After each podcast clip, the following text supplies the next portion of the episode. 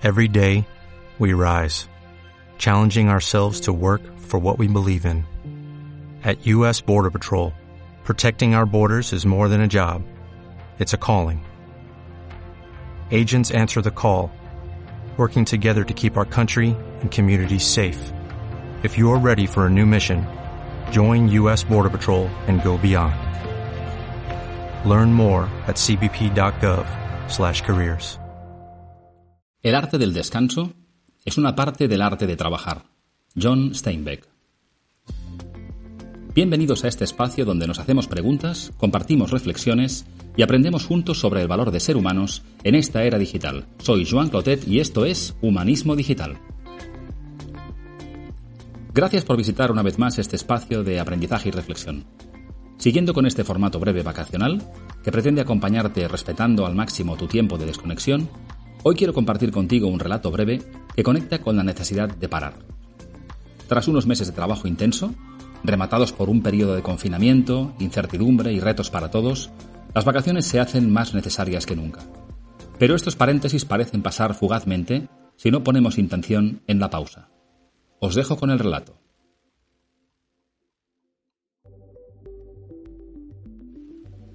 Gloria y honor a los que saben parar y pensar.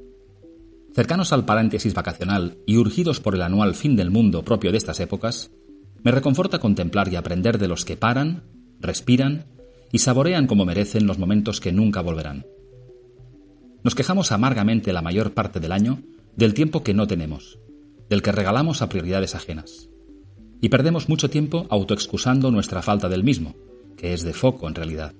Y cuando finalmente unas vacaciones nos regalan la ansiada libertad, malgastamos horas mientras cambiamos de ritmo o planificamos el mañana, acumulando expectativas o iniciando ya la cuenta atrás, para acabar teniendo muchas veces la agridulce sensación de no haber aprovechado el máximo este entreacto vital. En pleno paréntesis vacacional, reviso aquí como mantra propio, y esperando os aporte algo, seis comportamientos de los maestros del aprovechamiento pleno del tiempo, aquellos que no piden permiso al calendario para vivir, ejercen a pleno pulmón en vacaciones y nos inspiran a, abro comillas, perder el tiempo en lo que de verdad importa. Seis comportamientos de los expertos en vivir el presente.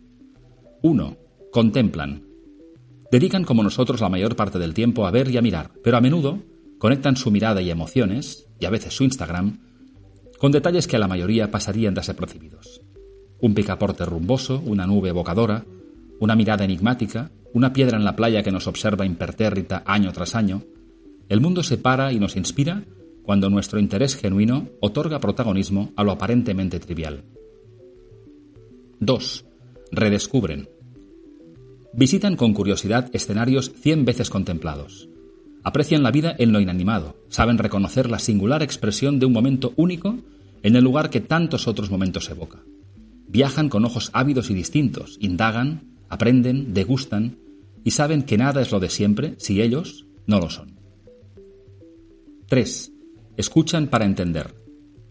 Estos expertos en conciencia del presente saben y aprecian que cada persona es un mundo de posibilidades, a menudo con conversaciones sobre lo humano y lo divino con cómplices de vida, o en animadas charlas con amigos intermitentes, o descubriendo a desconocidos a los que preguntan y escuchan para entender, interpretando incluso sus silencios, a veces muestras de sabiduría que toda persona comparte solo con quien parece merecerlo. 4. Respiran y transpiran. El mundo es más grande si se respira conciencia. Una larga caminata con pausas, una ascensión más arriba de su zona de confort, una ruta sobre dos ruedas y tracción sangre, una travesía a nado remolcados por sus sueños o simplemente esa eternamente aplazada reparación finalmente abordada esa calurosa tarde de agosto. Ellos saben que acelerar con mesura y disfrute el corazón nos alarga la vida, y que sustituir una hora en el sofá ante la tele por la contemplación de una puesta de sol al trote cochinero vale su peso en oro. 5. Ríen. Un buen amigo me dice que hace siempre balance de sus vacaciones familiares por lo mucho que han reído. Me parece muy sabio. Los que viven en la sonrisa y frecuentan a menudo la risa son, y no solo aparentan ser, más felices. Suman espíritu positivo y buen humor, y sin saberlo, a menudo con quien más lo necesita. Riendo se para el tiempo y lo vivido y reído se graba de forma indeleble en el videoclip de nuestra vida. 6. Sueñan. dormidos y despiertos.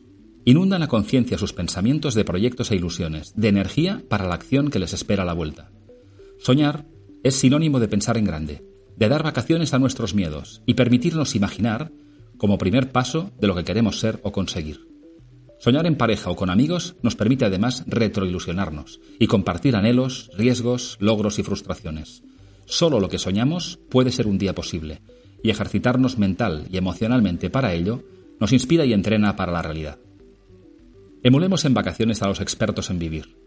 Os agradezco una vez más vuestra escucha y os deseo y emplazo a que, cortas o largas, mar o montaña, cerca o lejos, vuestras vacaciones sean provechosas y memorables, porque en el fondo, de desconectar un poco y atesorar recuerdos felices con los nuestros, es de lo que se trata, ¿verdad? Os lo habéis ganado a pulso, así que pulsad pausa. Hasta aquí el episodio de hoy. Encontraréis este y muchos otros relatos en mi blog en joanclotet.com y también acceso a los episodios anteriores de este podcast en formato entrevista, con personas muy interesantes que merecen ser escuchadas. Si os ha gustado y compartís este podcast en vuestras redes, os estaré más que agradecido. Y lo dicho, cuando toque ya conciencia, pulsad pausa. Gracias por escucharme y hasta el próximo episodio.